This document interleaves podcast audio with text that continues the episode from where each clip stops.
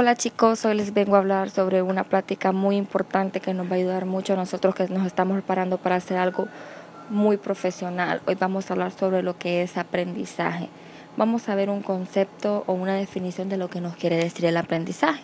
Es el proceso a través del cual se modifican y adquieren habilidades, destrezas, conocimientos, conductas y valores. Esto como resultado del estudio, la experiencia, la instrucción, razonamiento y la observación. Ahora vamos a decir unos cuantos ejemplos para que nos vayamos metiendo mucho lo que nos quiere decir y lo que nosotros queremos saber del aprendizaje. Como por ejemplo, un niño aprende las tablas de multiplicar a través del aprendizaje repetitivo, aprende los colores a través del aprendizaje visual, aprende sobre historia mundial a través del aprendizaje receptivo, el aprendizaje se da a lo largo de todo el desarrollo humano y abarca diferentes aspectos de la persona.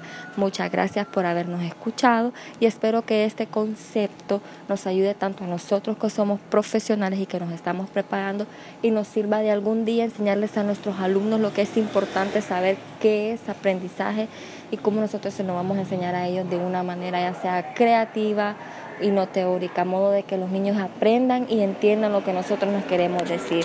Gracias.